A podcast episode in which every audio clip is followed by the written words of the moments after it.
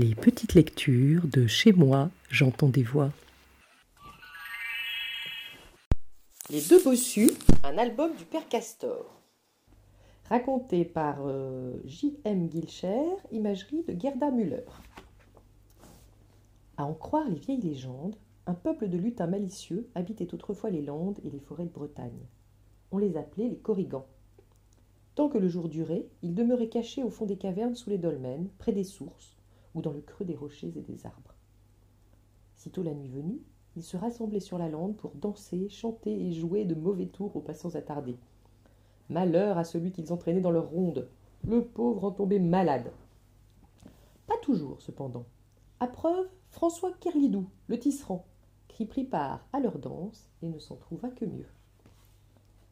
En ce temps-là, les tisserands allaient travailler de ferme en ferme. Chaque maison avait son métier à tisser. Aviez-vous besoin d'étoffe Vous appeliez le tisserand, vous lui fournissiez fil et laine et pousse la navette. Le tissu se faisait chez vous, sous vos yeux, avec le lin de vos champs ou la laine de vos brebis. François Kerlidou était donc toujours en route, tantôt chez l'un, tantôt chez l'autre, bien accueilli partout. Non seulement c'était le meilleur ouvrier du pays, le plus adroit, le plus consciencieux, mais encore c'était un bout en train infatigable, toute la journée, il chantait en travaillant, et le soir, après souper, petits et grands se serraient autour de lui pour l'entendre raconter des histoires. Avec lui, on était sûr de passer une bonne soirée. Et pourtant, au fond du cœur, le pauvre garçon n'était pas heureux. Il était bossu, et bien qu'il ne voulût pas le laisser paraître, cela le chagrinait fort. Un soir, le tisserand, pardon, un soir, le tisserand rentra plus tard que de coutume. Il venait de terminer une pièce de drap dans une ferme isolée. Le maître l'avait retenu à souper. Il avait fallu trinquer, chanter, compter, trinquer encore. Bref, quand François se mit en route, la nuit était tombée depuis longtemps. Vous feriez mieux de rester couché ici, lui dit la fermière. Il ne fait pas bon être dehors à cette heure, si vous alliez rencontrer les corrigans. Bah répondit François en riant. Que voulez-vous qu'il fasse d'un pauvre bossu comme moi? Bonsoir, la compagnie. Tant qu'il fut sur la route, il n'entendit rien et ne vit personne. Mais quand il prit le sentier qui traverse la lande, il lui sembla entendre un piétinement léger. Il avança plus lentement et prêta l'oreille. Alors il commença de distinguer un bruissement de petites voix pointues, des rires et une chanson. Enfin, comme la lune sortait d'un nuage, François vit, à quelques pas devant lui, la ronde des corrigans. Tantôt elle martelait le sol, tantôt elle bondissait par-dessus les touffes d'ajoncs. Les danseurs n'étaient pas plus hauts que la bruyère de la lande. Un seul des corrigans ne dansait pas. Il était debout sur une pierre moussue, abritée par une haute fougère. Un cercle d'or brillait sur sa tête, un collier à son cou, une baguette étincelait à son poing et voltigeait au rythme de la danse. Il l'abaissa tout à coup, et les corrigans s'arrêtèrent net en apercevant le tisserand. Viens danser, François Carlidou, lui crièrent-ils. Viens danser, chanter avec nous. Je veux bien, mes amis, si vous m'en croyez capable, répondit le tisserand en s'efforçant de faire bon visage. Et bravement il entra dans la ronde. D'abord, il eut peine à suivre les pas rapides des lutins. Il s'y habitua. Puis il y prit plaisir. Une seule chose l'étonnait. La chanson n'avait que trois paroles, toujours les mêmes. Lundi, mardi, mercredi, lundi, mardi, mercredi. À la fin, François n'y tint plus. Est-ce tout demanda-t-il. Ne savez-vous pas la suite? Nous ne la savons pas, François Kerlidou. Eh bien, je vais vous l'apprendre. Chantez avec moi.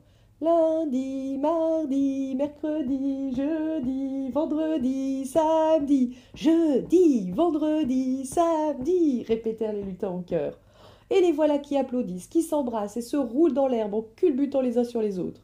Bravo, merci, vive François Kerlidou Le tisserand les regardait sans comprendre. Sa surprise fut plus grande encore quand le corrigan à la baguette d'or s'avança vers lui en souriant.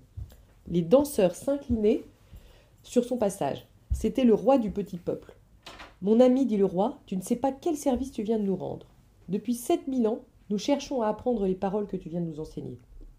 En punition des mauvais tours que nous avons autrefois joués aux fées, nous avons été chassés du pays de féerie et condamnés à vivre dans la lande jusqu'à ce qu'un homme termine de lui-même notre chanson. Grâce à toi, la voilà presque finie. N'y ajoute plus une parole, car maintenant seul un autre homme peut l'achever. Comment te récompenser? Veux-tu de l'or? Des pierres précieuses nous avons des trésors cachés sous la terre. Je vous remercie, répondit le tisserand, je n'y tiens pas. Mais s'il est en votre pouvoir de m'enlever ma bosse, cela ferait mieux mon affaire. Supprimer ta bosse? Nous le pouvons, tu vas voir. Hola, Corrigan, à l'ouvrage François n'eut même pas le temps de comprendre ce qui lui arrivait. Des dizaines de petites mains l'avaient déjà saisi, soulevé, lancé en l'air avec une force incroyable, presque aussi haut que le clocher de l'église. Quelques secondes plus tard, il était de nouveau à terre, bien campé sur ses jambes, sans bosse, c'est le cas de le dire, car la bosse, elle, avait roulé dans l'herbe, et en passant la main sur son dos, il le trouva droit comme une planche. Le lendemain, tout le village était sur le pas des portes pour voir le tisserand se rendre à son travail. Et c'était des Oh et des Oh et des C'est idiot possible des bouches ouvertes et des yeux écarquillés. Le coq de l'église fut-il descendu pour boire que personne n'aurait été plus étonné. Pendant huit jours, on ne parla pas d'autre chose. François dut raconter son aventure, tout le voisinage et tous les braves gens s'en réjouirent avec lui. Or, il y avait dans le pays un autre bossu. C'était Guillaume Salou, le tailleur. Mais celui-là, personne ne l'aimait, tant il était envieux, méchant, grincheux et de mauvaise manière. Avec cela, avare à tondre un œuf. Ses yeux brillaient quand on parlait dans les veillées du trésor des Corrigans. Il en rêvait la nuit. J'irai les trouver, moi aussi, se dit-il. J'ajouterai un couplet à leur chanson et je leur demanderai comme salaire tout ce que ce benet de tisserand a laissé. La nuit venue, le tailleur ferma sa porte à clé et s'en fut tout seul dans la lande. Les Corrigans crièrent dès qu'ils l'aperçurent. Viens avec nous, Guillaume Salou, viens danser et chanter avec nous. J'arrive, j'arrive, grommela l'autre en entrant dans la danse. Deux petites mains s'accrochèrent à ses gros doigts et l'entraînèrent dans la ronde. Lundi, mardi, mercredi, jeudi, vendredi, samedi, chantaient les lutins à tue-tête.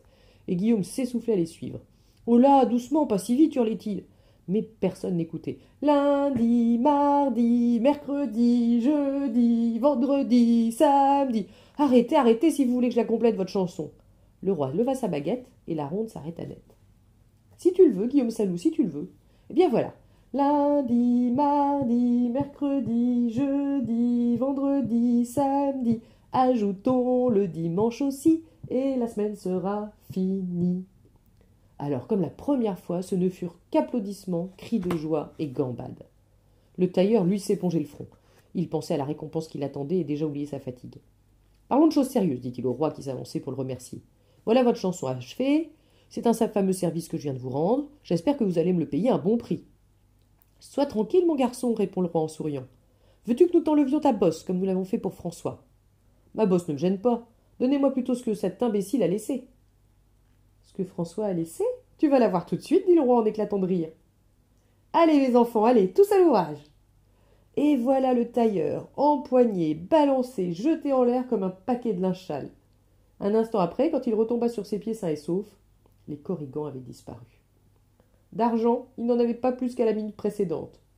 En revanche, il avait deux bosses, l'une derrière et l'autre devant.